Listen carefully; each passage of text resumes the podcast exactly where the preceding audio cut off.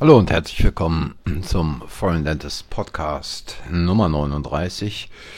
Nach Pfingsten in Deutschland, dem besten Deutschland aller Zeiten, mit einer stabilen Demokratie, absoluter Meinungsfreiheit und einer Wirtschaft, bei der es aufgeht. Ja, ähm, zurzeit gibt es wieder jede Menge Anfragen. Man sieht, äh, ein neues Studienjahr ist geendet in Deutschland. Zahnmedizin-Studium ist vorbei. Und es gibt wieder jede Menge Anfragen, um in vielleicht in England äh, zu arbeiten, in Großbritannien zu arbeiten. Und ähm, es gibt scheinbar viele, die es immer noch nicht mitbekommen haben, vielleicht auch eine ganze Menge, die es nicht mitbekommen wollen. Vielleicht ist es auch so, dass es schwierig ist, sich irgendwo anders zu informieren. Einfach mal was anderes als ARD und ZDF einzuschalten, einfach mal auf BBC rumzukreuzen oder auf Channel 4 oder auf Sky und dort mal zu schauen, was wird eigentlich äh, aus England vermeldet. Und da muss ich sagen, sieht es eher trübe aus. Also hier auf Foreign Dentist gibt es ja schon eine ganze Reihe von Beiträgen auch zum Thema, wie sieht es eigentlich in der Zahnmedizin augenblicklich und seit Beginn der Corona-Krise in Großbritannien aus. Ähm, es ist dramatisch, dieses Bild, was sich zeichnet. Es war vorher schon nicht rosig. Ähm, insbesondere, und da muss man jetzt auch mal zu sagen, 90 Prozent, 95 Prozent der Praxen sind äh, quasi NHS-Praxen. Äh, gerade in diesen Praxen sah es also schon vorher nicht rosig aus. Äh, ein relativ hoher Wechsel an Personal. Ähm, und Patienten, die natürlich gern diese NHS-Behandlung in Anspruch nehmen wollen. Das heißt also eine ganz einfache Amalgamfüllung, eine Extraktion, ähm, eine Kunststoffprothese, die nicht mal Klammern hat. Und ähm, dies alles zu Preisen, äh, der Patient muss also dazu zahlen, es sei denn, er ist befreit, weil er äh, zu wenig verdient oder Sozialhilfe bekommt, wie auch immer, aber zu Preisen, ähm, wo man, äh, wo andere Leute quasi den C nicht unter dem Deckbett vorstecken würden.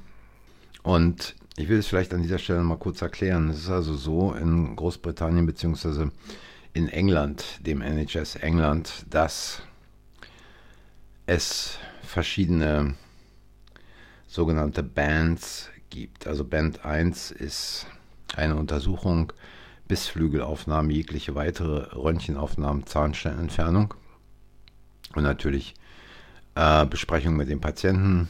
Äh, Band 2 ist alles, was konservi konservierende Zahnheilkunde umfasst, also Füllungen beispielsweise, Wurzelkanalbehandlung, Extraktion. Und ähm, wenn also ein Patient eine Füllung braucht und noch eine Extraktion dazu, ähm, womöglich dann äh, natürlich auch noch die entsprechenden Röntgenaufnahmen und vorher den Befund und äh, Zahnsteinentfernung, dann ist das alles ein Preis. Braucht der Patient 10 Füllungen, ist es der gleiche Preis. Dann gibt es Band 3, Band 3 äh, was also prothetische Arbeiten anbelangt, also einfachste Kunststoffprothesen oder aber Kronen. Dann ist es so, äh, dass dieses Band 3 alle anderen Ärzt, zahnärztlichen Tätigkeiten bzw. Therapien mit umfasst. Also Band 3 umfasst quasi Befunderhebung, Röntgenaufnahmen, Zahnsteinentfernung, notwendige Füllung, notwendige Extraktion, notwendige äh, Wurzelkanalbehandlung und dann äh, kommt da eine Prothese oder eine Krone dazu, aber nicht nur eine, sondern es ist egal, wenn man vorher fünf Füllungen gelegt hat und jetzt der Patient zwei Kronen braucht, dann ist es alles ein Preis. Also das sind im Prinzip ähm, Preise, die da vom NHS gezahlt werden für eine zahnärztliche Behandlung, ähm, wo man im Prinzip Geld mitbringen muss, um da noch wirtschaftlich arbeiten zu können. Und Patienten müssen quasi immer noch einen bestimmten Anteil dazu zahlen.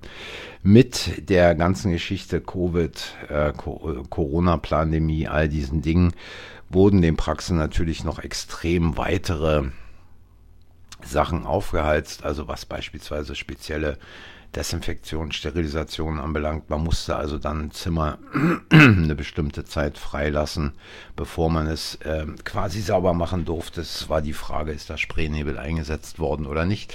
Da mussten sich die Helferinnen in einem extra Raum ausziehen, also die Schutzkleidung ausziehen im nächsten Raum neue Schutzkleidung anziehen und da war jetzt auch nicht zwischendrin mit Pause irgendwie ohne Schutzkleidung zu machen. Also es war schon sehr stressvoll. Viele Patienten sind gar nicht zur Behandlung gekommen, weil sie Angst hatten. äh, Praxen haben viele Behandlungen absagen müssen, weil die Helferinnen krank waren. Da gab es dann also Rezeptverschreibungen übers Telefon und äh, großflächiges Herauswerfen von Antibiotika. Mit anderen Worten, es wurde also kaum behandelt. Und äh, Praxen mussten also einen bestimmten Prozentsatz ihres äh, normalen Behandlungsvolumens erbringen, um quasi die vollen Zahlungen vom NHS erhalten zu können. Das haben natürlich viele Praxen nur mit größtem Aufwand unter größten Schwierigkeiten geschafft. Ja, und äh, viel hat sich da also auch nicht geändert in der Zwischenzeit. Viele Leute sind ausgestiegen, Zahnärzte haben die Nase voll, logischerweise, haben versucht und versuchen es immer noch, ihre Praxen zu verkaufen. Ich bekomme also jeden Tag weiß nicht wie viele Angebote, eine Praxis zu kaufen. Ähm, das zeigt mir eigentlich Verzweiflung quasi da im System. Keiner hat mehr Lust, da noch irgendwas zu machen. Gut, es gibt noch die großen Player, äh, die Praxisketten, denen ist es natürlich völlig egal. Da ist Heiern und Feiern angesagt. Und die äh, machen natürlich, aber auch die können nicht mehr so agieren, wie sie mal wollten, weil natürlich auch viele Zahnärzte, insbesondere aus der EU, gerade aus osteuropäischen Ländern, das Land verlassen haben, denn es gab nicht wirklich eine Zukunft dafür die. Äh, man muss sich vorstellen, wenn man da als Zahnarzt in der Praxis arbeitet, wird man entsprechend nicht mit einem Fest Gehalt bezahlt, sondern entsprechend, was man dort für Umsätze erzielt. Und wenn man keine Patienten hat, mit denen man Umsätze erzielen kann, dann verdient man auch kein Geld, logischerweise. Also die Situation ist ziemlich angespannt und wer denkt, da sein Glück jetzt versuchen zu können, äh, den kann man eigentlich nur davor warnen, diesen Schritt zu machen, zumal auch der Zulassungsprozess in der Zwischenzeit deutlich schwieriger ist, als er noch vor Jahren war, als äh, Großbritannien noch zur Europäischen Union gehört hat. Und es sind eigentlich ähm, Dinge, wenn man jetzt nicht ähm, irgendwo in einen speziellen Teil Großbritanniens schon immer mal wollte, um dort zu leben, dann sollte man also von solchen Experimenten im Augenblick die Finger lassen. Denn die wirtschaftliche Situation auf der Insel ist ebenso dramatisch es ist also nicht nur Deutschland, wo sich die Energiepreise extrem erhöht haben, genauso auf der Insel. Und vielen Leuten geht es also ziemlich übel im Augenblick, die also im Prinzip nicht wissen, sollen sich was zu essen kaufen oder sollen sie heizen. Es gibt mittlerweile Familien, die ziehen halbwegs bei McDonald's ein, weil es dort warm ist. Also jetzt natürlich im Sommer ist es was anderes, aber der nächste Herbst und nächste Winter wird kommen. Die haben also quasi ihr Wohnzimmer verlegt äh, in den McDonalds, wo eine Toilette zur Verfügung steht, wo es warm ist, wo Licht ist, wo die Kinder ähm, irgendwie Hausaufgaben machen können, sofern man denn davon überhaupt reden kann.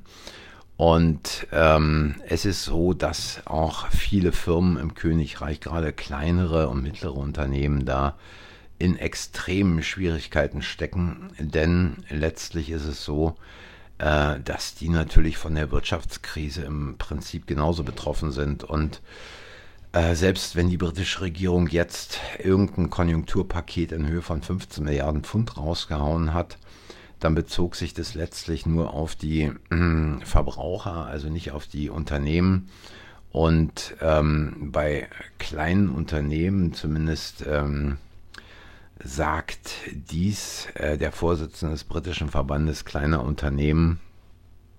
Bei kleinen Unternehmen, äh, die haben also mit massiven Problemen zu kämpfen und sie müssen also ihre Produktionspreise doppelt so hoch wie die Inflationsrate ansetzen. Die liegt im Augenblick im Königreich bei 9%. Man rechnet mindestens mit 10%. Wahrscheinlich reicht auch das nicht. Und ähm, es bleibt also diesen Unternehmen nur noch, bleiben nur noch Wochen, bis ihnen das Geld ausgeht. Und es bedeutet letztlich natürlich, dass Hunderttausende ihren Arbeitsplatz verlieren werden. Was das Ganze dann bedeutet, natürlich auch, äh, was es für einen Schwanz nach sich zieht.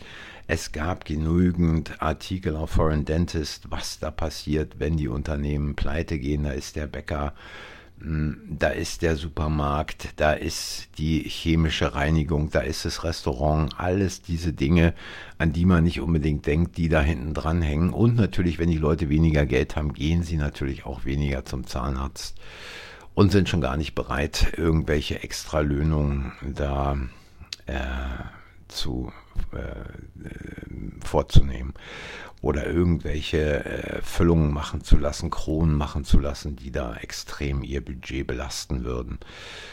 Und dann ist es so, dass also auch dieser äh, Vorsitzende des britischen Verbandes kleiner Unternehmer gesagt hat, ähm, es war, ich glaube, er hat es gegenüber Channel vorgesagt oder BBC, BBC Radio vor, ähm, dass also 10 Prozent oder in, in, in absoluten Zahlen 200.000 dieser 2 Millionen kleineren, mittleren Unternehmen in ernsthaften Schwierigkeiten stecken und weitere 300.000 nur noch Wochen übrig hätten, um zu überleben. Also ähm, ist es so, dass äh, die wirtschaftliche Situation, wie gesagt, im Königreich extrem böse aussieht.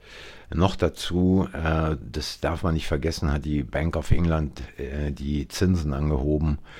Und was das natürlich für ein Desaster für viele Engländer ist, die ja alle irgendeine Wohnung oder ein Haus haben. In, in England ist die, oder überhaupt in Großbritannien ist die Quote derer, die Hauseigentum oder Wohneigentum haben, viel, viel höher als in Deutschland es sind natürlich auch gigantische Preise, die da in den letzten Jahren und Jahrzehnten gezahlt wurden für all diese Buden, die man in Deutschland vielleicht teilweise nur abreißen würde. Aber ähm, gigantische Preise heißt natürlich auch große, große Kredite, die man aufgenommen hat.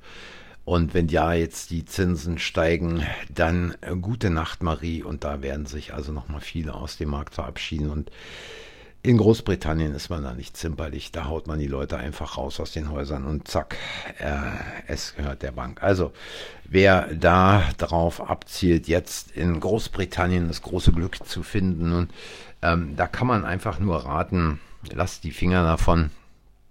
Es ist im Augenblick verdammt schwierig. Gut, es gibt ein paar schöne Ecken im Land. Definitiv sollte London nicht das Hauptziel sein, wenn man in London schon behandeln will und vernünftig Geld verdienen will. Da muss man wissen, wo. Gleiches gilt natürlich auch für andere Ecken. Und ähm, das Einzige, was da vielleicht irgendwie ähm, so eine Sache ist, wo man Arbeit und Leben gut miteinander verbinden kann, ist auf irgendeiner Insel was weiß ich, Isle of Man oder unten in Cornwall, ähm, wo man quasi jetzt nicht den großen Umsatz macht und wo es sicherlich zum Leben reicht, aber äh, mit Sicherheit nicht dazu, um irgendwelche Reichtümer anzuhäufen. Und der Weg in eine NHS-Praxis ist nicht leicht. Man muss also Verhandlungen mit dem NHS führen, regelmäßig um seine Kontingente vom NHS zu behalten. Privatpraxis kann man natürlich machen, aber auch hier braucht es ein bisschen Erfahrung, ähm, weil die ganze Geschichte ähm, nicht so ganz einfach ist. Und wer sich in England, in Großbritannien eine Privatpraxis zutraut, der sollte dies auch in Deutschland schaffen. In diesem Sinne, äh, wer äh, mehr Fragen hat, Informationen benötigt oder einfach nur wissen will, was man machen kann, schreibt mir eine Nachricht äh, oder besser gesagt, schickt mir eine Sprachnachricht, Beschreibung und der Link unten äh, im Text. Ich sage wie immer Danke fürs Zuhören, danke für eure Zeit und äh, mal gucken, womit ich beim nächsten Mal weitermache. Ich sage Tschüss, macht's gut, bis zum nächsten Mal.